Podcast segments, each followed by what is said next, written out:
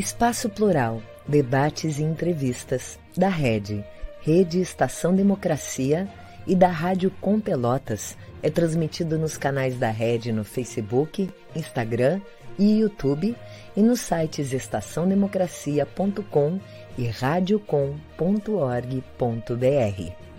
O programa é exibido pelas redes sociais dos seguintes parceiros: Rede Soberania, Jornal Brasil de Fato RS, O Coletivo, Vale do Mampituba, Rádio Ferrabras FM de Sapiranga, Coalizão do Movimento contra a Discriminação Social, Coletivo Pão com Ovo e TV Caxias em sua página no Facebook e pelo canal 14 da NET Claro, Jornal Já Porto Alegre, Portal Litoral Norte RS, Manaua Rádio Web de Porto Alegre e Terra Livre Rádio Web de Ulha Negra, Paideia TV, Passo de Torres TV e Para Desporto TV em seus canais no YouTube. Espaço Plural pode ser acompanhado também nas páginas da CUT-RS e do Sindicato dos Jornalistas Profissionais do Rio Grande do Sul.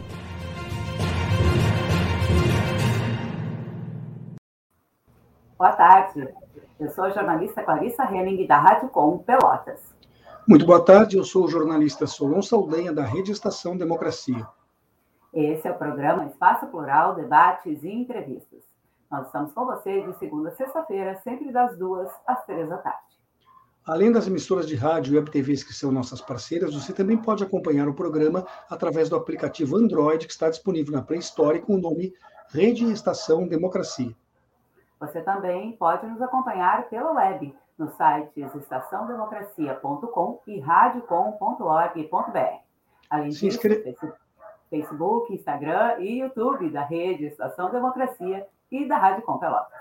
Se inscreva nos nossos canais, esses que a Clarissa acabou de citar, e ative o sininho para curtir a transmissão. Assim você apoia nosso trabalho e também ajuda a diversificar o jornalismo democrático. E hoje o Espaço Plural entrevista Walter Aragão, filósofo, doutor em planejamento urbano e regional e autor do livro Água e Luta de Classes. Ele também é integrante do Comitê em Defesa da Democracia e do Estado Democrático de Direito. Seja muito bem-vindo, Walter. Olá, boa tarde. Seja muito bem-vindo e vamos então iniciar com as perguntas. Você acaba de relançar o livro Água e Luta de Classes. Quando ela foi, ele foi uh, originalmente lançado e por que, que foi relançado agora, nesse momento? Ah, obrigado, Solon, Clarissa, todos os, os apoiadores, colaboradores, né? Uh, essa aqui é a edição de 2015, o Independente, o último exemplar que sobrou. Uh, ele foi lançado em função daquela grande seca, aquela crise hídrica que aconteceu em São Paulo em 2015. Vocês devem estar lembrados aí da repercutiu muito na mídia. Ficou famosa a expressão volume morto, as barragens lá de São Paulo secaram. E, e eu então aproveitei a minha tese digo, dissertação de mestrado, que era uma comparação de tipos de serviço de abastecimento d'água aqui no Brasil, com o caso do Rio Grande do Sul. Né? E aí eu fiz uma atualização na época e lancei o livro, né, para participar do debate e denunciar que boa parte daquela crise em São Paulo era por falta de investimentos da Sabesp. A Sabesp, a Companhia de Água de São Paulo, ela é o maior serviço de água individual do mundo. É só isso que vocês ouviram mesmo. É o maior serviço individual de água do mundo. Tem algumas companhias europeias que atendem mais pessoas, mas assim em vinte e poucos países. Né? Num único país, numa única região, a Sabesp é o maior serviço de água do mundo. Né?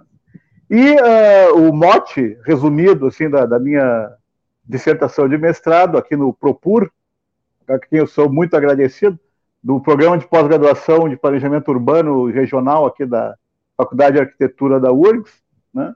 Uh, era uma curiosidade minha de que Porto Alegre, durante 30 anos, foi a única capital estadual do Brasil uh, com serviço municipal.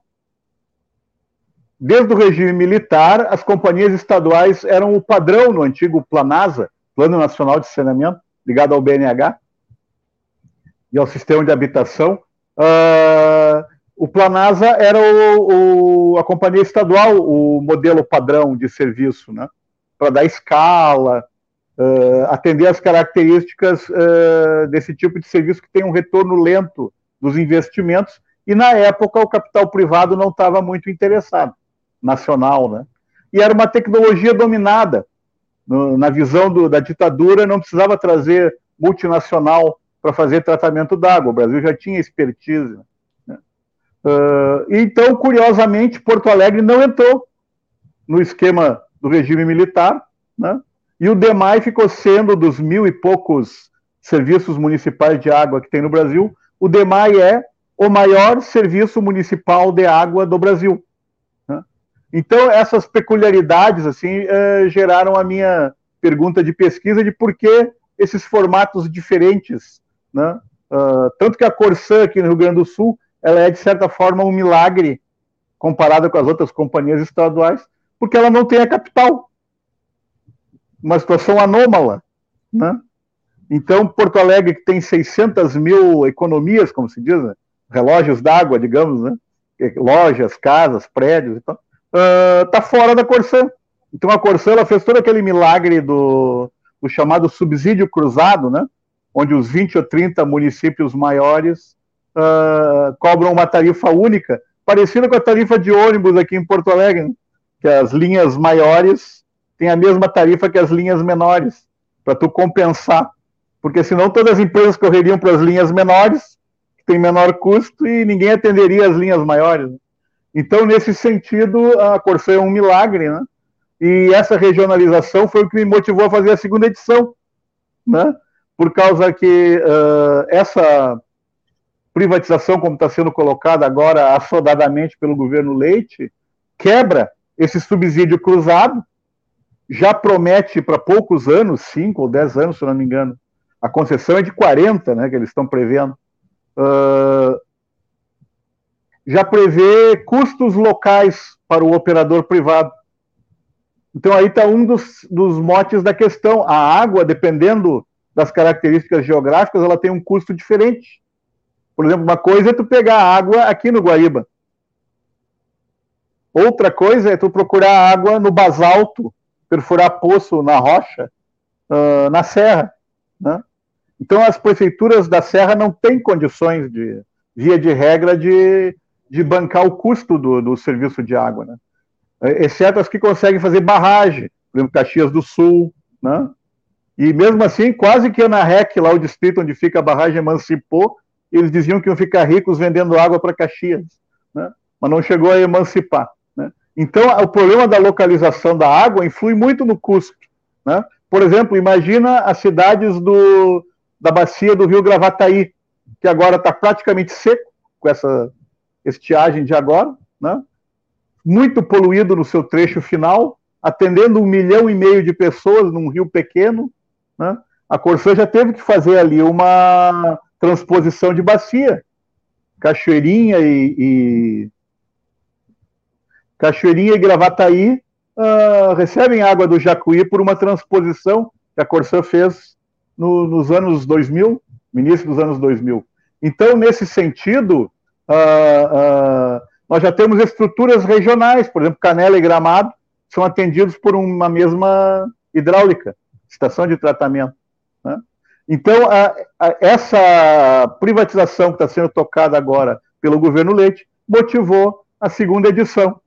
E, coincidentemente, infelizmente, coincidiu também com essa violenta seca agora aqui no, no Rio Grande do Sul, né? Está aí afetando a agricultura, como a gente vê no colégio, uh, nas aulas de ciências básicas, assim, 70% da água é usada pela agricultura, 20% pela indústria e 10% pelas cidades. Né? Então, a, a, a o serviço de abastecimento é um dos usuários de recursos hídricos. Aí eu quero deixar aqui o meu agradecimento os dois grandes amigos que fizeram a apresentação da segunda edição. A editora ficou de me conseguir hoje, mas não consegui. Eu estava prevendo para o Fórum Social Mundial, agora regional aqui das resistências, né? agora foi adiado para abril, né? Mas está tá no prelo, como se dizia, está chegando aí a, a segunda edição então do livro, né?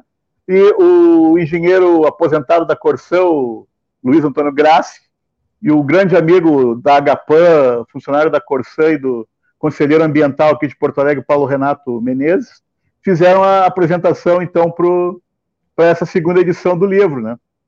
E eu faço uma pequena atualização, observando uh, que deu a loucura no Tucanistão, né? Quer dizer, os dois governadores tucanos, né? Uh, o Dória e o Leite, uh, anunciaram a privatização das companhias de água em 2021 sendo que o Dória até botou o, o Rodrigo, o ex-deputado federal, o presidente da Câmara, né? Está trabalhando agora em São Paulo, né? e vai coordenar a privatização da Sabesp. Né? Então, a, a, e essa desculpa do marco regulatório novo, que foi aprovado em 2020, né? Uh, a Corsã e o DEMAI têm plenas condições de atender às exigências do novo marco regulatório. Então não tem nenhuma ah. necessidade, para concluir, não tem nenhuma necessidade técnica, digamos assim, né, de privatização. É uma opção ideológica, deu a louca no Tucanistão, né, uh, que do ponto de vista neoliberal se compreende, mas do ponto de vista da população, isso nós podemos discorrer melhor mais adiante, é, é com certeza prejuízo em vários aspectos uh, nessa questão tão sensível como é o, o abastecimento de água. Então é basicamente esse o contexto e a modesta contribuição aí para o debate que os sindicatos, o Sindiágua, o Sindicato dos Engenheiros, muita parte da sociedade civil, uh, bancadas de esquerda, e não só de esquerda, até gente de outros partidos de centro e tal, está contra essa privatização, porque o mercado, a economia privada é muito boa em uma série de setores, mas nesse setor do saneamento, historicamente, não tem dado certo. Walter, é, justamente, a gente vai entrar mais adiante um pouquinho na questão do marco regulatório de saneamento básico. Agora eu queria te perguntar com relação à regionalização, né? Quais são os riscos para os municípios? Qual é a responsabilidade dos prefeitos, das prefeitas, vereadores e vereadoras na prestação do serviço do saneamento básico ou na falta de, dessa, ou na falta ou na prestação problemática deste serviço? Por favor. Não, excelente a pergunta, Clarice. Uh, veja como eu estava colocando a diferença das situações geográficas aqui no, no, estado, né? Em relação à disponibilidade de recurso hídrico, né?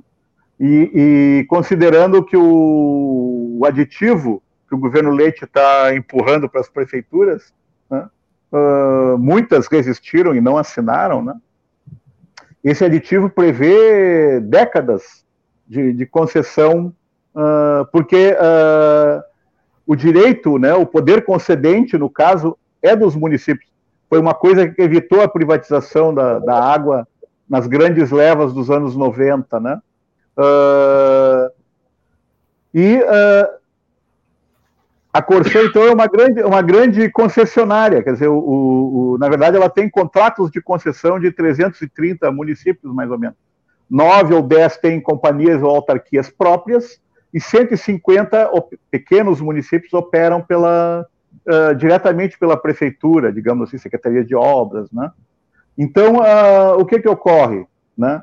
Uh, aquela questão que eu referi antes, quer dizer, esse aditivo prevê os, o fim do subsídio cruzado, que é o que garante uma tarifa igual em todos os municípios concedentes da Corsã, né? Uh, e aí vão, vai poder colocar preço uh, em função de custos locais. Ora, imagina uma coisa que nos anos 90 e no governo do Olívio Dutra, que eu pude acompanhar na assessoria lá da, da Corsã na época, uh, se dizia no setor privado que só empata a despesa nesse serviço, nesse ramo, acima de 100 mil moradores. Então, veja, 70% dos municípios no Rio Grande do Sul tem menos de 10 mil moradores. Né? Então, tirando aqueles 20 ou 30 que tem mais de 100 mil moradores, que dariam empate da despesa ou algum lucro, né? todos os demais estão no prejuízo, digamos assim, né? porque esse é um setor que pouca gente sabe, mas quando deu uma crise de energia elétrica na, na época do, do, governo Olívio, uh, se deu conta que a Corsã era o segundo consumidor de energia elétrica do Rio Grande do Sul. São mais de 5 mil bombas elétricas no estado inteiro, né? bombeando 365 dias por ano, horas e horas por dia. Né? Então, a, a, agora com a energia elétrica privatizada, dolarizada praticamente, como a gasolina, né? a forte tendência entrando uh, uh, um operador privado, a forte tendência é de dolarização da tarifa da água. Um, um, grande militante da luta pela água pública, o Arnaldo Dutra, da Prefeitura de Porto Alegre, né, ele coloca sempre assim: qual é a conta mais barata que vocês têm em casa hoje? Muito provavelmente é a conta d'água, né, porque não está ainda no grande, uh, operada pelos grandes monopólios, grandes empresas capitalistas. Porque elas colocam praticamente como padrão o custo uh, em dólar, como está acontecendo agora com a gasolina, né? na gestão do Bolsonaro. Né? Então vocês imaginam a água dolarizada. Não vai ficar na conta de 50, 70 reais que está hoje. Vai ficar parecido com a energia elétrica com com o telefone. Então, o, a tendência de alta do custo já é uh, uh, muito provável, né? E veja-se também essa questão do custo local. Né? Uma vez eu visitei um município chamado Itatiba do Sul, lá perto de Erechim. Né? Em cima de uma, de uma serrinha, de uma região rochosa, assim, 300, 400 casas. Né? Quer dizer, a Corsã precisou colocar duas casas de bomba uma joga para outra para conseguir vencer o, o, desnível de 400 metros entre o, o rio que passa lá embaixo. Era mais barato, se brincava na época, era mais barato baixar o, a cidadezinha do que levar a água lá para cima. Né? Uh, então, tem muitas situações desse tipo no Rio Grande do Sul. Né? Aquela região da campanha ali, Olha Negra, Bagé, Candiota, tu tem água subterrânea salina e não tem água de superfície. Bagé, seguidamente, está com racionamento. Walter? Então, nesse sentido, a tendência de custo. E uh, uh, uh, esse, essa resistência, então, que os municípios têm que colocar, na minha opinião, está muito por essa questão de uma grande perspectiva de aumento tarifário, numa época de crise da renda da população, de desemprego, né? e também um outro aspecto. Quando se diz, para concluir esse bloquinho, digamos assim, por que uh, se diz que uma empresa é privada? Aí um lado mais de teoria do Estado ou, ou, filosofia da cidadania. Aí, né? Por que se diz que uma empresa é privada? Ela é privada de quê? Se ela tem capital. Do que, que ela é privada? Ela é privada de controle social. Né? É, é o dono que manda e ponto. Né? Então, mesmo no caso de um serviço público concedido, a gente sabe da fraqueza das agências reguladoras no Brasil. Walter, Todos... questão, me, me, permite. É isso? Foi não. Me permite, é, é, pelo que você está dizendo, é importante fazer esse parênteses. Na hipótese da Corsã privatizada, não atenderam, não conseguiram, não desejar atender os municípios que não tragam lucro. Qual vai ser a saída e a solução para essas localidades? Boa pergunta, porque isso coloca aquele problema do socialismo do prejuízo, que é muito comum aqui no Brasil. Né? O Brasil é grande praticante do socialismo há décadas. Né? infelizmente, só no que dá prejuízo. Né? É, talvez algum dia se possa discutir a possibilidade de socializar a parte boa, né? O, os lucros, né? os benefícios. Né? Mas quando tem, agora, por exemplo, eh, foi feito um empréstimo, é o capitalismo sem risco que nós temos aqui, né? foi feito um empréstimo para as empresas de eletricidade por causa da crise hídrica. Agora, semana passada. E o Bolsonaro acabou de autorizar o, o repasse do empréstimo que o governo federal fez para as empresas privadas, né? o repasse para a conta de luz dos usuários. Né? Mas que maravilha, né? É, é o famoso capitalismo sem risco. Né? Quer dizer, quando tem lucro, tudo bem, ninguém lembra de dividir o lucro com os usuários, mas quando dá prejuízo, ele é imediatamente dividido entre os usuários. Né?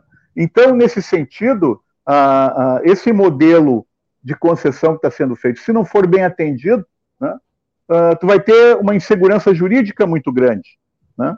Inclusive, o Supremo está para julgar agora, até era para ter julgado no final do ano passado, né, a constitucionalidade de muitos aspectos do novo marco regulatório do saneamento. Né?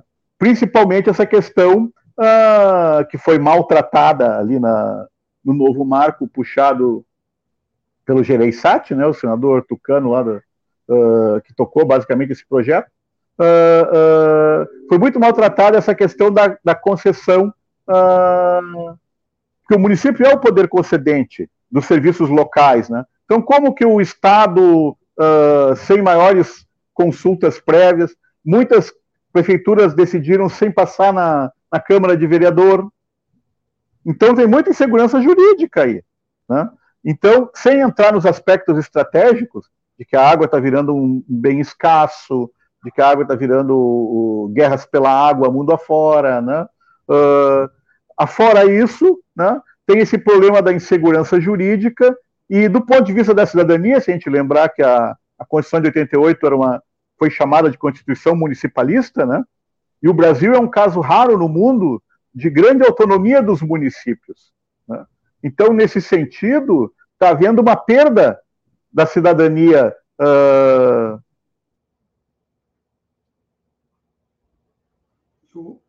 Caiu o sinal do nosso entrevistado. Espero que ele consiga retornar em instantes para que se possa dar continuidade à entrevista. Estamos falando aqui no Espaço Plural com Walter Aragão, filósofo, doutor em planejamento urbano e regional, autor do livro Água e Luta de Classes, que foi agora relançado, uma nova edição, muito oportuna em função de dois assuntos, né? Aqui no sul do, do Brasil, a grande estiagem que estamos enfrentando e também a privatização da Corsã, que está sendo providenciada pelo governo do Eduardo Leite. Ele também integra o Comitê de Defesa da Democracia e do Estado Democrático de Direito. Continuamos sem acesso a ele. Isso, acho que enquanto o Walter uh, restaura aí a sua conexão conosco, a gente faz um breve intervalo e já voltamos com o Espaço Plural.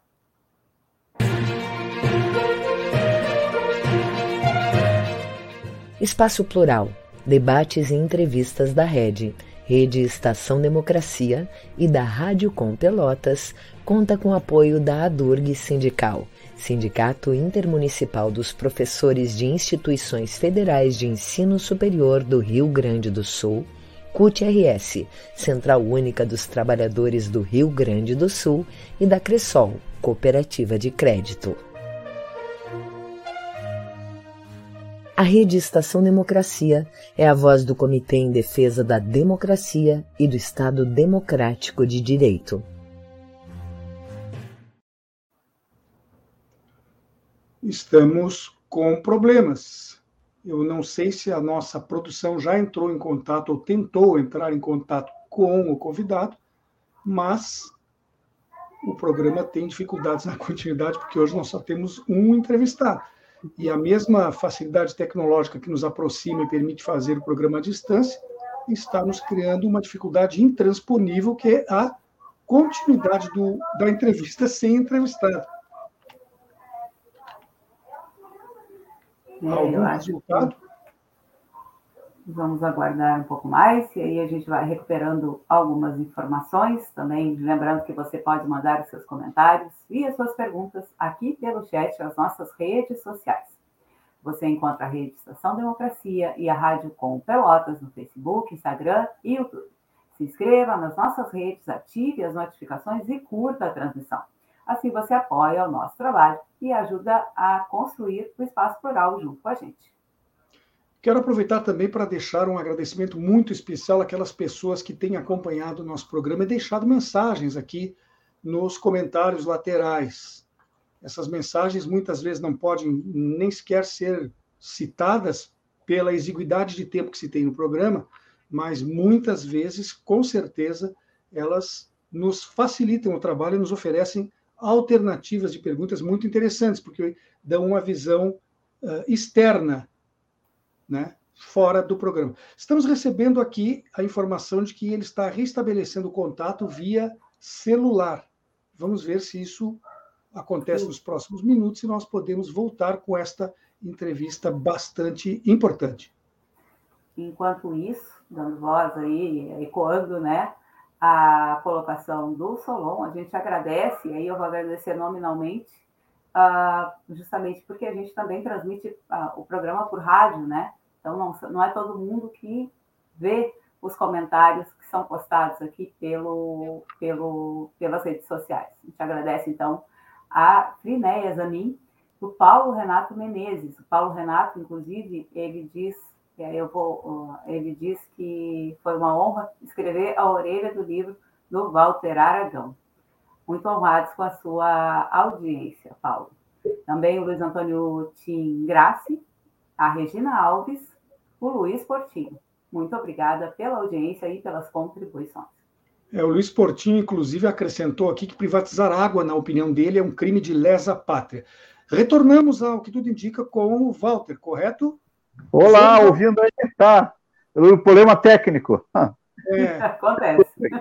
Numa época de falta d'água, faltou também a comunicação aqui para que a gente continuasse com o programa.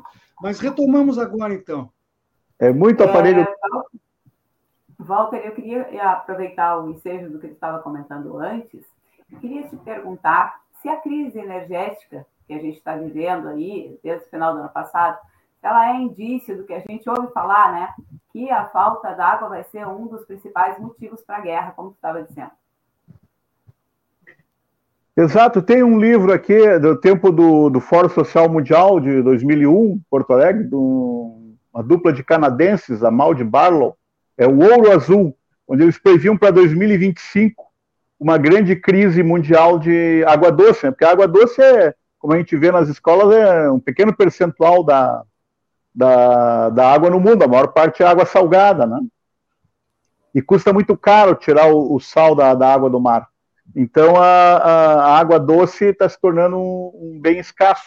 E com o aquecimento global, mais escasso ainda, porque a, o derretimento das calotas polares torna aquela água doce das calotas, torna ela salgada, porque ela dissolve no mar, né?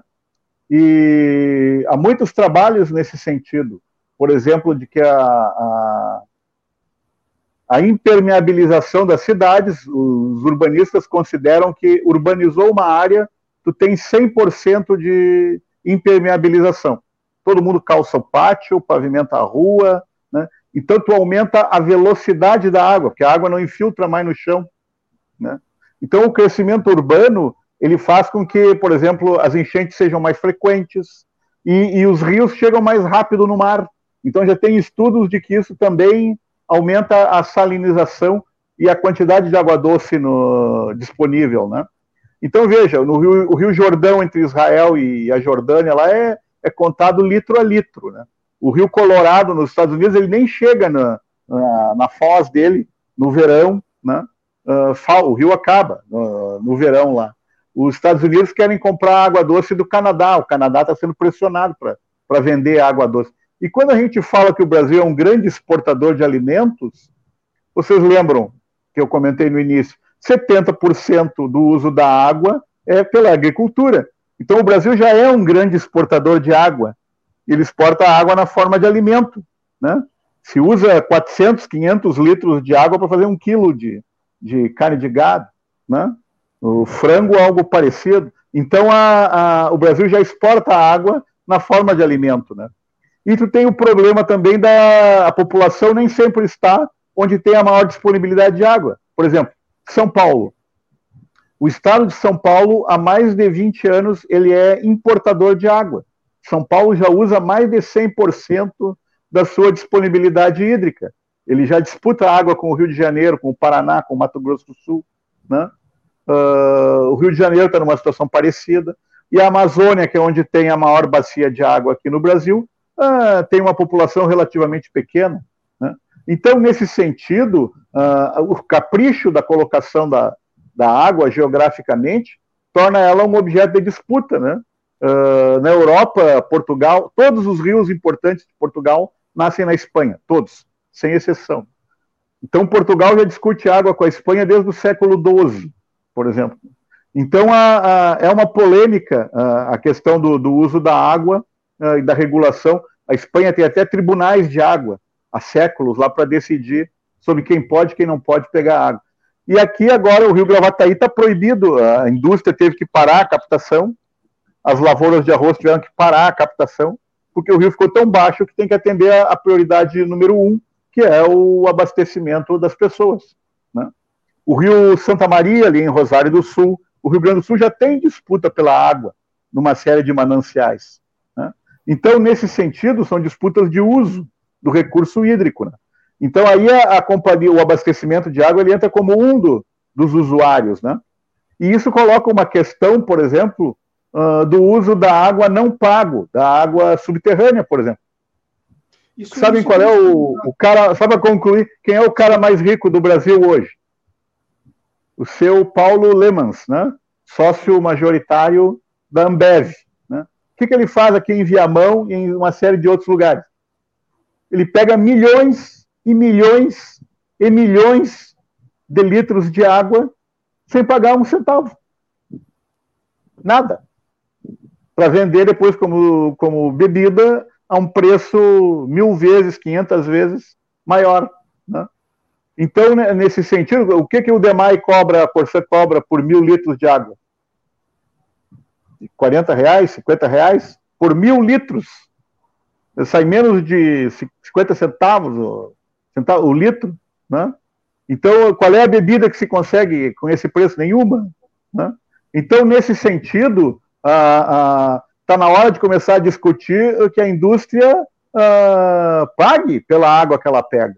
Isso já acontece no Brasil, os comitês de bacia no Rio, no Paraíba, no Rio Paraíba, entre o Rio de Janeiro e São Paulo. O, o, e todo o recurso é reutilizado para colocar estações de tratamento de esgoto, melhorar a bacia. Então, nesse sentido, a disputa pela água é uma questão muito presente, né? E atender e é um monopólio natural. O Borges de Medeiros, por exemplo, já era contra monopólios naturais, né? porque não tem concorrência. Tu vai ter duas redes de água numa cidade? Não vai. E aí, para finalizar, um aspecto decisivo. Por exemplo, quando privatizou a água na Inglaterra, a companhia, o serviço público perdia 9, 10% da água na rede. No Brasil, normalmente se perde, perde 40%, 50%. Né? Uh, na hora, a companhia aumentou a perda de água. Imediatamente passou para 20%, 30%, quase 40%. Por quê? Tenta abrir um buraco para trabalhar na BR-116, no centro de Canoas. Qual é o custo para abrir um buraco, cortar o concreto, cortar cabo de fibra ótica, cortar a rede de esgoto, cortar a rede de gás? Né? Custa uma fortuna abrir um, um, uma escavação numa, numa região urbanizada. Né? Vai abrir um buraco grande para trabalhar na Assis Brasil para ver o transtorno. Né? Outra coisa é tu abrir na areia, na, numa praia com poucas casas e tal. Mas numa área urbana é tão caro que é melhor tu perder a água do ponto de vista econômico do que ir procurar onde é que está o vazamento. Né? Então, a, a, a, tendência desse tipo de raciocínio só um, um outro exemplo do risco para as prefeituras raciocinarem se entram ou não, por exemplo, como o, o Solon perguntou. Né? Na Argentina, eu acompanhei nos anos 90 a privatização da água, ali em Libres, de, um pouco. Né? Uh, o que, que aconteceu? Né?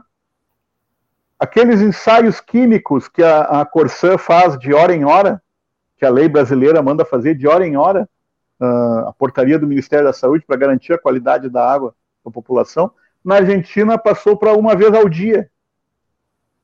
Imediatamente. Quer dizer, o serviço de água ele é um vigilante uh, ambiental e um vigilante sanitário. É uma vigilância sanitária. Ele tem que olhar de hora em hora se não tem coliforme, se não tem bactérias na água. Né? Agora mesmo, lá em Santa Maria, um grupo de pessoas com esse calorão foi tomar banho num balneário particular lá, foi parar centenas de pessoas no hospital lá, porque o cidadão usava o mesmo balneário para dar banho no gado, né, a água estava toda contaminada. Né? Centenas de pessoas foram parar. Então a, a, a, a questão é, é, imediata. A água é um grande, se ela não é controlada, A água potável ela é um produto sofisticado hoje em dia, porque ela tem que ser controlada com muita frequência, conforme o tamanho da população. E podem ter certeza, em privatizando, de imediato, essas empresas. Sabe quanto custa um litro de ácido analítico? Deve custar 3 mil, 5 mil reais. Né? A Corsã tem aparelhos de um milhão de reais ali no, no laboratório central para olhar metal pesado, pesticidas na água. Né? A empresa privada logo vai pedir para mudar esses parâmetros de qualidade, podem apostar, e logo os legisladores vão atender e as agências reguladoras vão achar que está muito bem, que não tem perigo. Então, a tendência da queda na qualidade é muito grande. É muito grande. Então, é, é, aquele famoso princípio da precaução que os, os ecologistas usam muito, né? Uh, no caso da privatização, ah, mas é um serviço concedido, vai ser controlado, né? Mas uh, é que agora ainda não é majoritariamente operado por operadores privados. O Rio de Janeiro agora privatizou, né? A SEDAI, a companhia de água lá. Né? Mas esperem o operador privado ser majoritário, né? Que eu tenho grande uh, estimativa, assim, de que os parâmetros de qualidade irão cair, né? Porque é custo e o, o, o serviço privado prioriza, é claro, o lucro, né? Outra coisa também, para concluir, um argumento que o prefeito Melo usa muito, porque o DEMAI, logo em seguida, o DEMAI já está sendo anunciado também para privatização. Né?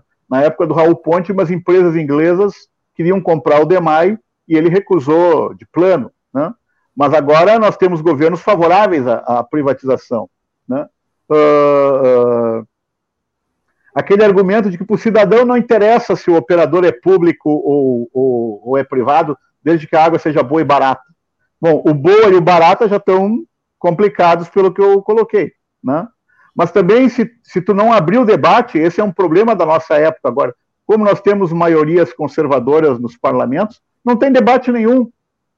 O pessoal de esquerda fazia audiências públicas para debater a privatização da água na Assembleia Legislativa, o governo não comparecia.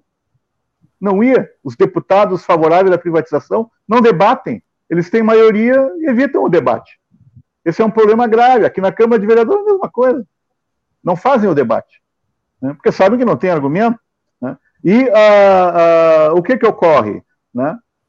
Uh, a população também quer emprego de qualidade. E esse setor de saneamento é o que gera na infraestrutura mais postos permanentes de trabalho. Então, nós vamos ter aí mais precarização de empregos de qualidade, acha que a empresa privada vai contratar químico, vai contratar engenheiro químico, engenheiros civis. A Corsã tem mais de 100 engenheiros. Né? Vão, vão terceirizar, quarteirizar, quinteirizar. Né? Vai ter trabalho precário, vão subcontratar. Né? Tudo isso piora a qualidade. E pergunta para a população: vocês preferem ter concurso público? Vocês querem ter empregos de qualidade? E o domínio tecnológico, como é que fica? Por exemplo, uh, ali na, no polo petroquímico, há muitos anos, a Corsã opera o, o CITEL, o Sistema de Tratamento de Efluentes, né? Uh, os peixes saíam deformados com o efluente bruto do, do é mutagênico, é benzeno, é, os peixes saíam com alteração genética, com três olhos, com duas caudas, tinham lá no, nos álbuns lá da, do pessoal do, do sistema de efluentes da Corsã, né? Aí a Corsã faz todo um tratamento caríssimo e, e cuidadoso para que esse efluente possa ser colocado na água. A proposta privada, quando fizeram o polo petroquímico, que o Lutzenberger, saudoso, uh, se indignou, era um tubão largando tudo bruto direto na Lagoa dos Patos, não ia ter tratamento nenhum. Né? O sistema de tratamento de efluente do polo petroquímico é uma conquista dos ecologistas. Né? e, e aquilo é mutagênico, né? Então a, a, tem todo esse problema da vigilância sanitária de uma água que cada vez mais recebe uh, resíduos de pesticidas. Aí o governo Bolsonaro batendo recordes de liberação de pesticidas, né? O Brasil o maior usuário de, de pesticida do mundo, né? Então todo cuidado é pouco. O Rio Grande do Sul aqui, uh, grande plantador de soja, né, com pesticida e transgênica, né? Então a vigilância em cima da água tem que ser total. Lá naquele município do Mato Grosso, Lucas do Rio Verde, né? Ah, ah, as mães têm agrotóxico no leite materno há muitos anos. Tamanha a quantidade de agrotóxico no ambiente. Né? Então, são problemas que, que se conseguiu evitar, porque nós temos um serviço público de boa qualidade, né? com profissionais dedicados. Imagina a Anvisa com profissionais terceirizados. Como é que estaria agora no, no, controle das vacinas? Né? Quer dizer, o, o, a vigilância perde a autonomia num caso desses. Né? Então, a, a, tem muitas outras coisas em jogo. Não dá para aceitar esse argumento do prefeito Melo de que para o cidadão não interessa quem é que está operando o serviço d'água. Interessa sim, e não dá para ver isso como uma coisa isolada da sociedade. Concluo aqui. Acho que foi o próprio Solon que colocou uma matéria sobre o, a escravatura na, na, no WhatsApp, agora há pouco, em alguns grupos, né? sobre o, os castigos para os escravos, exato. Né? Um dos motivos Exato. Um dos motivos que o, o serviço de água encanada demorou para ser construído no Brasil é que a escravidão aqui durou muito. Enquanto tinha quem carregasse lata d'água na cabeça, uh, não era problema uh, a água encanada. Quando terminou a escravatura, que uh, carregar a água virou um problema. Né? E mais, a, a, a água encanada é uma infraestrutura feminista porque nesse país machista, se começar a faltar água nas cidades, quem é que sobe o morro e não se cansa? Lá vai Maria, lata d'água na cabeça, né? É o famoso samba lá dos anos 50, né? É, não se cansa no samba. Né? Então, nesse sentido, não dá para ver isoladamente o, o serviço, né? É uma questão de cidadania, de controle social da própria cidade, né? Walter, eu tenho uma curiosidade, e tu é tão profundamente conhecedor desse assunto que com certeza vai me, me resolver essa minha dúvida pessoal.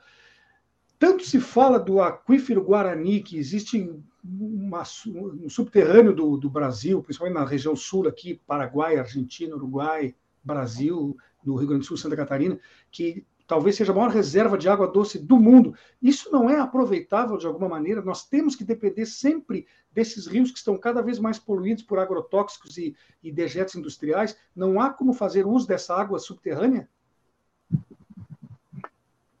Uh, boa pergunta. Parece que tem dois aquíferos muito grandes. Tem um na Amazônia, que eu não sei se é um maior, porque o Guarani são dois muito grandes. Né? O Guarani acho que vem ali do oeste de São Paulo, pega o Mato Grosso do Sul, parte do Paraguai vem até aqui o Rio Grande do Sul, todo o oeste ali do Paraná, Santa Catarina, até a, a campanha aqui, né?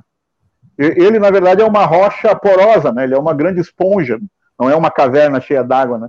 É uma, é uma rocha porosa embebida de água, né? E que está ali há milhões de anos. Né? Então ele tem recarga. Como todos os aquíferos do mundo, ele tem áreas onde a água entra, né? E vai recarregando o aquífero, né? Ele já é usado, ele é muito usado. Ribeirão Preto, todo o oeste de São Paulo, Santana do Livramento, que tem poços aqui, que é abastecida por poços, né? o aquífero Guarani já é bastante usado. Né? E uh, uh, ele é muito fácil de poluir também. Então a, a, tem que ter um cuidado, é uma reserva de água importante, né? mas uh, ele também é frágil como qualquer corpo hídrico. Né? É uma reserva de água subterrânea. Eu me lembro aqui, acho que foi em Montenegro, que havia uns bairros que não tinham água encanada, nos anos 80 ou 90. Aí uh, se conseguiu estender a rede d'água para esses uh, bairros. Né? Sabem o que foi que aconteceu em muitos locais ali? Uh, o pessoal passou a usar os antigos poços que tinham nas casas como fossa. Né? Então, a, já que tinha água encanada, agora o antigo poço que antes servia passou a ser usado como fossa para o esgoto da casa. Né? Então, a, a, o aquífero ele pode ser poluído com muita facilidade. Né? E, e ele também tem uma, uma, um limite de retirada. Né? E como ele tem uma recarga, claro, ele é grande e tal, mas na Argentina, por exemplo, onde antes tu conseguias água ah, em Buenos Aires a 50 metros de profundidade, agora tu só acha 200. Né?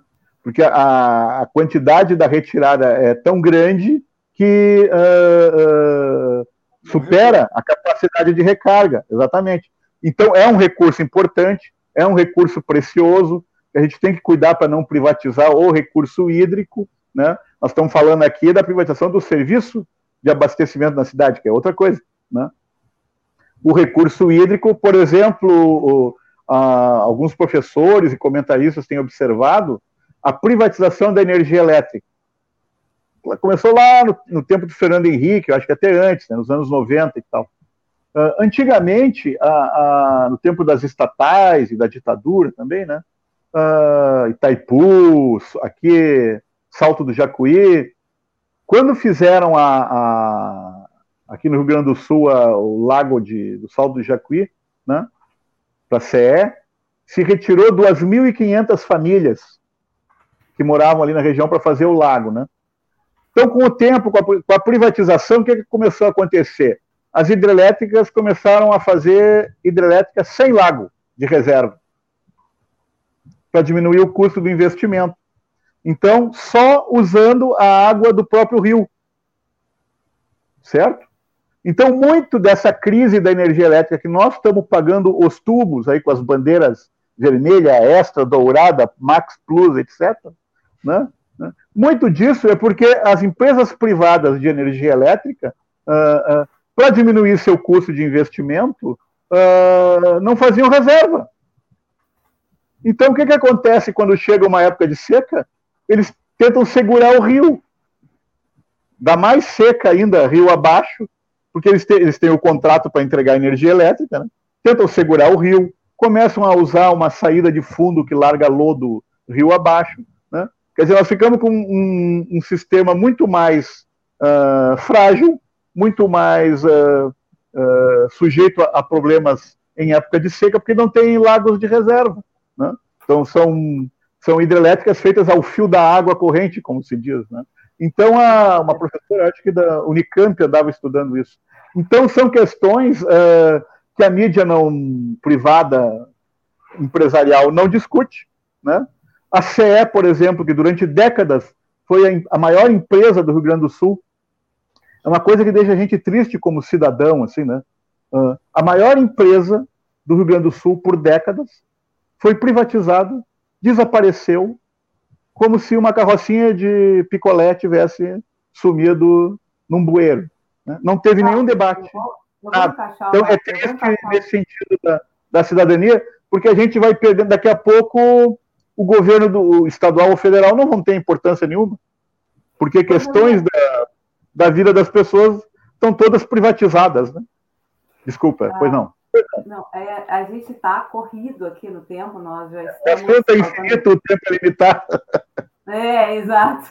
Faltam sete minutos para a gente acabar o programa, então eu preciso que, que... Eu vou te fazer uma pergunta, mas eu preciso que seja bem objetivo nela, falando assim, no máximo vai ser pouco, mas é o que nós temos para oferecer um minutinho, um minutinho e meio no máximo de resposta, tá? Assim, o Paulo Renato Menezes, ele fez um comentário aqui, recuperando a questão do marco de saneamento básico. Ele fez um outro comentário antes desse, dizendo que foi uma honra escrever a orelha do teu livro. A gente comentou ah, no momento que tu caiu. É. Obrigado. Então, o, ele faz esse comentário. O marco de saneamento já tínhamos, Lei 11.444 de 2017. Bolsonaro remendou a legislação para praticamente obrigar a privatização e caçar a titularidade constitucional dos municípios. A minha pergunta é, para que a gente, para quem não sabe, o que é o marco de saneamento básico agora que foi, foi autorizado pela STF no final do ano passado? O que, que é que ele muda neste contexto de mercado da água, vamos dizer assim, no país? Por favor. É, é, justamente ele praticamente obriga, a, impede as companhias estaduais, por exemplo, de serem contratadas sem licitação. Esse é o mecanismo central. Antes, uma, uma prefeitura, por exemplo, poderia contratar a Corsã ou mesmo a Sabesp. A Sabesp de São Paulo ela tem autorização da Assembleia Legislativa de São Paulo para ser global player, ela pode trabalhar no mundo inteiro. Né? E, e poderia, por exemplo, uma prefeitura uh, aqui do, do, Rio Grande do Sul contratar a Corsão, a Sabesp, sem licitação, porque elas eram públicas. Então, o, na minha opinião, a peça central do novo marco regulatório é que obriga a, a fazer um processo uh, licitatório, né, mesmo que o, o, um ente público queira participar. Né? Então, a, a, essa é uma questão que, na minha opinião, tolhe a autonomia do município, né? porque entre entes públicos, né, para que fazer uh, processo licitatório? Quer dizer, essa é uma visão uh, que o, tem um teórico alemão que eu gosto muito, que eu usei na, na, tanto na, no mestrado como no doutorado, Klaus Hoff, né, onde ele, eh, ele diz que a tendência do, do, do capitalismo é uh, transformar tudo em mercadoria, claro. Né? E, nesse sentido, uh, o, o que, que acontece? O município ele perde autonomia porque uh, a estrutura vai imitando a estrutura capitalista. Né? Então, hoje nós temos trabalho precário na, na, nas empresas privadas, logo, uh, a tendência do pessoal pró-sistema é, é, colocar o trabalho privado nos órgãos de, de serviço público. Né? Então, a, a autonomia do município que poderia contratar uma instituição pública, né, uh, reconhecida, notória, com finalidade precípua. Porque hoje o que, que acontece? Uh, tu tem empresas, uh, digamos, uma empresa privada de saneamento que queira, queira entrar. Né? Provavelmente o dono dela é um fundo de pensão, é um grupo de bancos, quer dizer, tem o perigo da financeirização que a gente tem hoje no, a nível mundial. Né? Quer dizer, a, a, não é uma finalidade precípua. Ele está usando aquele serviço de água uh, para ganhar dinheiro, para render benefício para os seus acionistas, como qualquer outro negócio. Né? Ao passo que uma Corsã ou uma Sabesp uh, tem finalidade precípua, elas foram criadas para isso. Né? Então, a, a, tu está tirando autonomia do prefeito, autonomia que a Constituição de 88 deu, por isso que eu digo, o, o ainda está sob júdice no Supremo Tribunal Federal esse marco regulatório novo. Né? Alguma coisa pode ser uh, revertida ainda pelo Supremo Tribunal Federal. Então, isso torna mais assodada ainda a decisão aqui do governador Leite né, de uh, privatizar a Corsã. Não há motivo legal, não há motivo, porque a única exigência eh, cronológica legal que havia era de poder atender até 2030 as exigências do novo marco, em termos de quantidade. Ora, a Corsã e demais já atendem praticamente. Eles atendem mais de 90% da população com abastecimento da água, né? facilmente eles podem investir, uh, porque antigamente o esgoto não era colocado nos lucros contratos, isso é uma coisa mais recente. Então, o serviço de esgotamento também, tanto o DEMAI como a Corsã têm condições econômicas de atender. Né?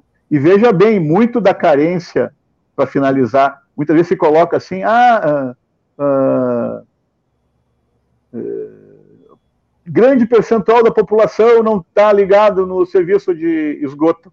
Né? Ah, boa parte da população urbana no Brasil mora irregularmente. Então, tu nem tem como estender redes de infraestrutura ali. Quer dizer, tu tem um problema de, de direito à moradia na cidade, né? um problema de habitação popular. Né? Quer dizer, como é que tu vai montar infraestrutura legal em áreas uh, de ocupação irregular? Esse é um problema de milhões de brasileiros. Né? Então, uh, se tu vai ver o que, é que tem de, de infraestrutura no Brasil, uh, de repente tem infraestrutura até sobrando. O problema é que a população esse terreno fica valorizado e a população é expulsa. Então aí tu não consegue ter gente ligada na estrutura que já existe. Então muito desse problema de falta de infraestrutura no Brasil é meia verdade, porque na verdade a população foge da infraestrutura, porque está desempregada, não tem renda, né? Tu chega e diz, ó, oh, tu vai, uh, vamos limpar o rio, tu vai pagar uma tarifa de 40 reais de sistema de esgoto. A população foge. Isso já aconteceu aqui no Rio Grande do Sul. Né? Então, a, ali em Tapes, aqui em Canoas, a Corsã tem rede de esgoto sanitário ociosa, sobrando, porque a população sem renda foge e vai fazer. Esse é o perigo. Com o aumento da tarifa da água, muito provável no caso da privatização, uh, o problema da ligação clandestina, né? A população vai começar a fazer gato, vai começar a fazer, vai ter boletim de ocorrência por roubo de água, né? Vai ter problema de contaminação por causa das ligações clandestinas, né? Então a, a tendência é a população resolver com a forma como consegue enfrentar o capitalismo periférico, na clandestinidade. Pois não. Nosso, nosso tempo está indo embora, então eu vou te pedir oh. uma proeza. Vou te pedir uma proeza agora. Num minuto e meio, tenta me responder uma questão para que a gente feche com. Pois não. De ouro o programa. Solon, Solon, eu acho que um minuto e meio não dá, porque nós estamos já. Em, já são três horas da tarde. Nós temos que é que eu, estava marcando, eu, eu, estava marcando é. o tempo de duração do programa é, e não o exato, tempo que nós iniciamos, porque nós começamos mais tarde. É que eu só ia perguntar encerrar. sobre o, que, que pode ser feito para universalizar o serviço de acesso à água e esgoto no Brasil. E qual seria o melhor exemplo mundial nesse sistema? Consegue, então, em menos de um minuto dizer isso? Uma mágica? Um, pro, um problema do mundo, né? Não, é, é, basicamente isso que eu coloquei por último. A, a urbanista, aquela famosa Hermínia Maricati, de São, de São Paulo, é, ela diz que a cidade no Brasil tem uma irmã siamesa torta, né? uma irmã siamesa deformada, que é a cidade clandestina. Então, se nós uh, batermos na tecla do, do direito à cidade, né, só usando a infraestrutura que já existe, né, com a população tendo acesso, já resolve grande parte do problema. Né? Mas hoje nós só temos uh, construção de imóveis de luxo, os programas de moradia popular estão uh, paralisados, né? então a população uh, não tem acesso à, à infraestrutura. Né? Então, uh, tem alguma coisa, claro, de soluções técnicas, mas o grande problema não é técnico.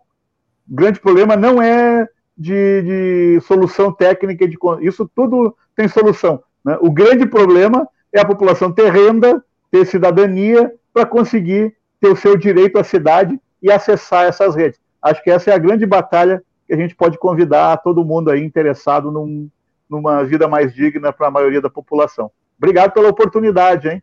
Nós que agradecemos a sua participação no programa de hoje, que vai chegando ao fim, com Walter Aragão, filósofo, doutor em planejamento urbano e regional, autor do livro Água e Luta de Classes. Ele é integrante do Comitê em Defesa da Democracia e do Estado Democrático de Direito.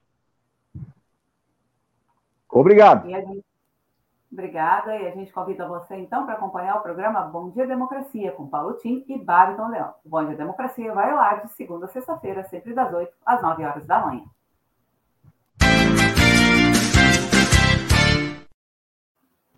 Representante da Coordenação Geral do Comitê Benedito Tadeu César. Representante da Rádio Com Pelotas, Lair de Matos. Coordenadora Geral do Programa, Núbia Silveira. apresentação de Solon Saldanha e de Clarissa Henning. Produção de Graça Vasques e equipe. Na técnica, Babiton Leão e Gilmar Santos.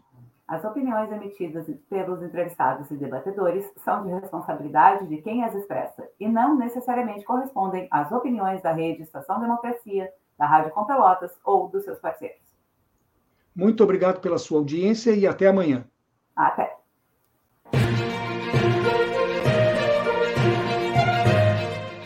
Espaço Plural, debates e entrevistas da Rede, Rede Estação Democracia e da Rádio Com Pelotas, conta com apoio da ADURG Sindical, Sindicato Intermunicipal dos Professores de Instituições Federais de Ensino Superior do Rio Grande do Sul, CUT-RS, Central Única dos Trabalhadores do Rio Grande do Sul, e da Cressol, Cooperativa de Crédito.